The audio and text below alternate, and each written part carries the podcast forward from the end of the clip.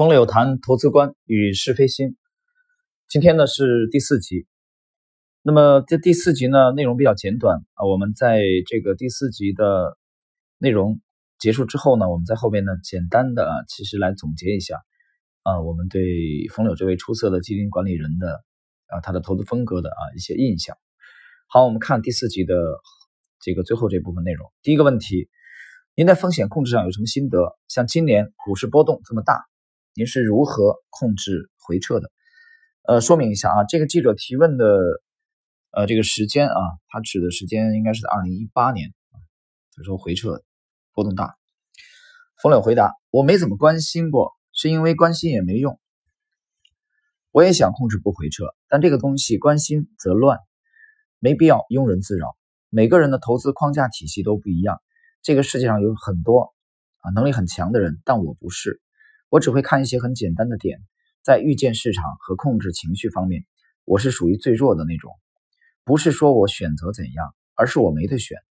当然，你要在市场上生存，缺一块就要在另一面补上。我们考虑系统性的风险，但还有系统性机遇。降低仓位意味着可能丢失系统性机遇的风险。其实超长期来讲，还是系统性机遇概率大吗？这一段啊，我们解释一下啊。第一个，这个他讲每个人体系都不一样。他说这个世界上有很多很强的人啊，但他不是。其实冯柳的谦虚，我觉得也不止一次了啊。其实我们连续的几期解读到现在，大家可以听到他其实很谦虚的啊。这这首先是第一点。但是我们就比较客观的来看的这个问题，他是不是真的是完全的很谦虚啊？他一再讲他不是这个天才啊，不是天赋很好的那种。其实。我觉得这么十多期的下来啊，解读他的整个的这个思想体系啊，他的价值观，呃，谈点个人的看法吧，啊，抛砖引玉。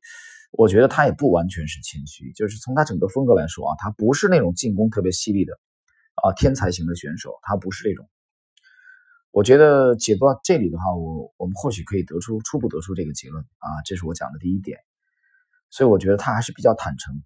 这是第一点。但第二点。呃，他比一般人更了解自己。孙子兵法讲“知己知彼，百战不殆”。正是因为他了解自己的这方面，并不是比有一些天才的基金经理的天赋或许不如他们，但是他在另外一方面做的非常的出色啊。这方面就是大局观啊，他的均衡感。我之前的这个在在解读这个出色基金经理的时候，我曾经用啊围棋手啊，或者说出色的画家来比喻。那么风柳的这个风格其实更加类似于像李昌镐的这种风格啊，或者是藤泽秀行，或者说是大竹英雄啊，七八十年代在日本非常著名的大竹英雄的棋艺，就他他在某个局部并不见得很犀利啊，比如说现现在的柯洁这种啊，像当年的古力啊，或或再早的像赵赵志勋啊，像曹勋炫啊，在在这个局部的计算非常的强悍啊，把。把握这个战机的本领啊，很强大，算路精深。风柳应该，比如说下围棋的话，他应该不是这种风格的啊。但是恰恰是由于他了解自己不是这种风格的，所以他在大局观上面来弥补啊。他整体靠整体的厚度，靠全局观来弥补，靠他对这个啊这个全局的把握，所以他比某一块某一个局部，他未必比得上某些基金经理。但是你放在一个长的周期来看，三到五年的跨度，五到十年的跨度，他做的其实并不比那些啊天才型的选手要差啊，所以这是我个人的理解。我们继续。另外，当你知道自己不可能躲过系统风险的时候，你就会把每一天当做大崩溃前夜来做，这样反而使你避免掉了一些脆弱的机会啊。这是冯柳的原话。那么之前我曾经讲过，其实我我都没想着那牛市来不来。我们每年都当熊市。今天当我读到这里的时候啊，他说他把每一天都当做大崩溃的前夜来做，我觉得其实是有有有这个契合啊，高度的契合。也就其实立足先防守，我怎么样我可以不大亏啊？怎么样可以先不亏，尽量的不亏，或者说不出现大的亏损，这样你就把大量的有可能暴跌的标的给过滤掉。其实这也是我当初去探索 LXZ Lexi 这个模型的初衷啊！怎么样？我们先规避掉那些有可能会大跌的股票。继续，历史上我熊市里的收益并不差，因为熊市来临前的每一天，我都没把牛市背景考虑进去，所以在选股和买入点上处于一个比较保守的状态。投资最大的风险就是在牛市里买入了低质量的股票，熊市的损失其实都是牛市中埋下的。在牛市的时候，我只会持仓，不会去开仓，我不会去逃掉牛市的顶顶啊顶部的顶，但我也不会在牛市中期买股票。虽然那个时候赚钱很容易很快，但它不符合我的开仓点。开仓需要一个绝对安全的状态，而持仓的话，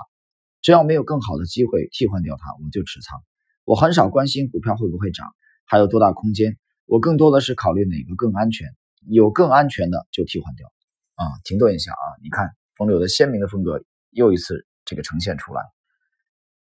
啊，他并不是说觉得哪个跑得快，他更看重哪个更安全，他不停的把他手中的相对觉得没有那么安全的换成他认为更安全的，所以从这里来看，你就能看到了一个典型的防守型的风格。他和一般人的思维不一样啊，一般人是哪个涨得更犀利，或者哪个效短期内效率更高，他就去替换它。不，他替换的原则就是看哪个更安全。其实是挺有个性啊，我们继续，所以会经常看见我卖掉的股票又继续上涨了很多，主要是因为我不停的去换更安全的股票，享受不到后面的那一段涨幅，而且因为知道自己肯定逃不掉熊市，所以平时的持仓就会更保守。总之一句话，用满仓来抵御系统上行的风险，用选股来抵御系统下行的风险。呃，记者提问。您是吃过大亏以后才选择啊这种做法，还是说从一开始就想清楚了只选股不择时啊，就是不去选择时间，就不去很计较进场点、入场的点？冯磊回答：小亏吧，大亏吃不起。最开始都不会大比例做加仓或减仓，比如从满仓减到九成仓，然后发现减到了最低点，反过来也一样，你就感觉效果不好。它并不是明显的大赚大亏，而是你根本没有满意过，那就不可能会有很大的手笔，因为这方面不自信，那自然不敢有大的行动。人其实都是训练反馈的结果，你不具备那种能力，自然就不会那样去做了。各位，呃，那么以上呢是冯柳谈投资观啊与这个是非心的全部内容。那么在这一期的啊。结尾部分呢，我们简单的来呃聊一下这个风柳这位呃基金经理人他的这个投资风格的特点啊。其实通过这么多期对他的解读啊，去阅读他的文章、他的讲话、访谈录，呃，我发现首先给我的印象是，我们要谈探讨一下他的风格啊，他到底是不是一个价值投资者？呃，我通过对他的解读，我认为他属于价值投资者。啊，这个这个门派，这是毫无疑问的，但是它并不是纯粹的啊原教旨主义的那一套，或者说它不是一个特别典型的价值投资者，明白吗？那么冯柳的这个做价值投资的话，他是有他自己的这个价值标准，他这个价价值标准主要是一套通过他的鲜艳逻辑检验的，而且他特别关注。在大多数时间，去迎合或者说尊重市场的共识，而这一点呢，让我有时候一度也很困惑啊。其实你从这个标签上来衡量，他在这个角度来说，他更接近于趋势投资，有意思吧？所以我说他其实是一个非典型的价值投资者啊。所以你你很难从他身上看到塞斯·卡拉曼的这种风格啊，格雷厄姆的这种风格，很难很难啊。他是一个。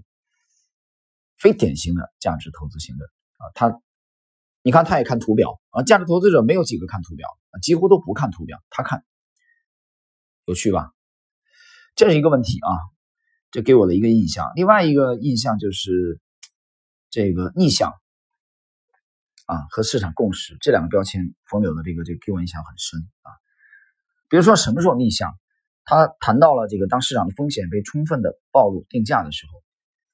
啊，在市场共识违反常识的时候，他来做逆向。那么，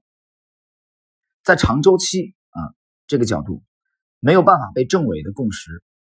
冯柳他选择的是这个屈服或者尊重啊。他的这个这个这个角度来说啊，他并不逆势的所以这一点啊，就是逆势的问题。然后第三，你去考察或者研究冯柳的整个的投资逻辑啊，他整个的这个框架，你发现他其实是观察这个呃市场行为的啊，尤其是观察价格波动的，他并不是不观察啊。所以我说这一点，它有趋势投资的这种特征，很有意思吧？他利用价值来分析，但是呢，你注意，他把投资机会呢分为两种，一种是跌出来，一种是涨出来。这个冯柳认为这市场按市场呈现出来，但是呢，你会发现他既喜欢交易涨出来的这种机会啊，就趋势加强的这种。他也去交易大幅度下跌的，他自己也讲，他也偏爱这种啊，经过大幅度下跌的啊这种这种类型的这种机会。这第三、第四，他作为一个资管人士，他不择时，不做波段，这个结果就导致他会长期的满仓，他不是重仓啊，是长期满仓，所以他不择时。那么，当整个系统崩溃的时候呢？其实你只要有仓位的都没好下场啊。所以它不择时，但是呢，它不择时的话呢，它和一般择时的这个区别在哪里呢？它的纠结就比较少啊，他很少纠结，很少有心理压力。所以冯柳会谈啊大自在，他讲大自在，他说不要逆人性啊，也不要去逆着自己的这种这种性格啊这种风格。他通过不择时，通过在不同的这个股票行业之间啊，去不断的去这个淘汰掉相对不安全的，来换入相对安全安全的，也就是他讲的这个赔率优先的这种股票啊，来维持他的整个持仓组合的安全性，他把安全性看得非常之重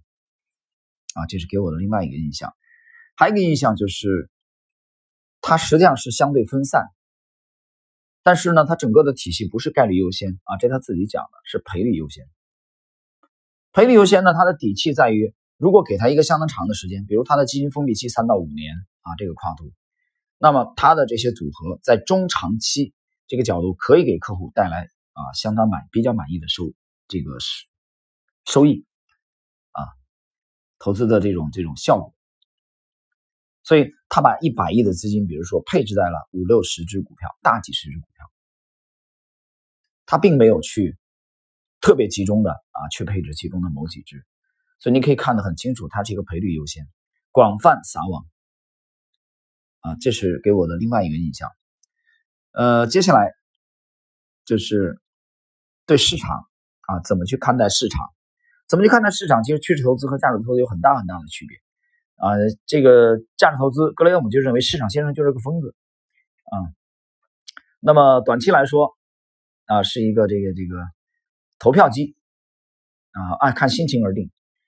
上下的这种波动啊，涨跌没有规律。短期来说啊，这一点其实我也赞同。但长期来说，它是一个称重机啊。好的公司，格雷厄姆的观点啊，好的公司会走出来，应该。恢复啊，市场应该给他这个相应的这种合理的价值啊，这这是原教旨主义的这种观点。那么冯柳怎么去看待市场的声音呢？冯柳他看图表，在价值投资的这个门派里边啊，我讲了他很另类，他反而去看图表啊，看股票之前的价格走势。那么这一点啊，它和传统的价值投资是有区别的。我举个例子啊，比如说某一个股票。啊，这个有利好消息出来，但是股价并不涨，所以冯柳呢，他就特别的去看重啊，这个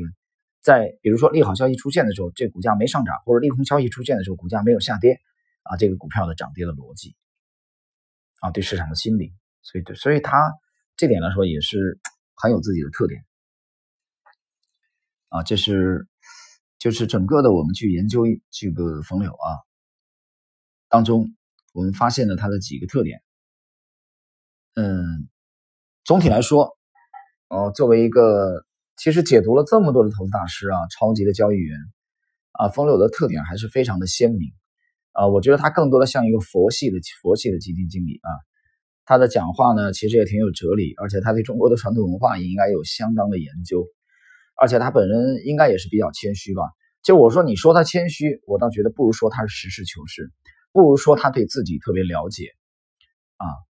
他特别了解自己的长处和短处，在这个基础之上，他也特别清楚了解了自己长处短处之后，自己应该在哪些这个区域发力，在哪些方向发力。所以，我对整个冯柳这位这个高毅资产的传奇基金经理的这个点评是，啊，我认为他是用他的大局观啊，他良好的大局观，他长跑的这种耐力来碾压啊，相当一些具有天赋的基金经理，在局部的比他犀利，进攻比他犀利。冯柳靠靠着这个良好的防守，靠他的这个呃赔率，那么。来取得长跑的，呃，领先于对手。好了，朋友们，今天呢，我们这个冯柳的这个谈投资观啊，与是非心啊的第四集的内容啊，也就到这里了。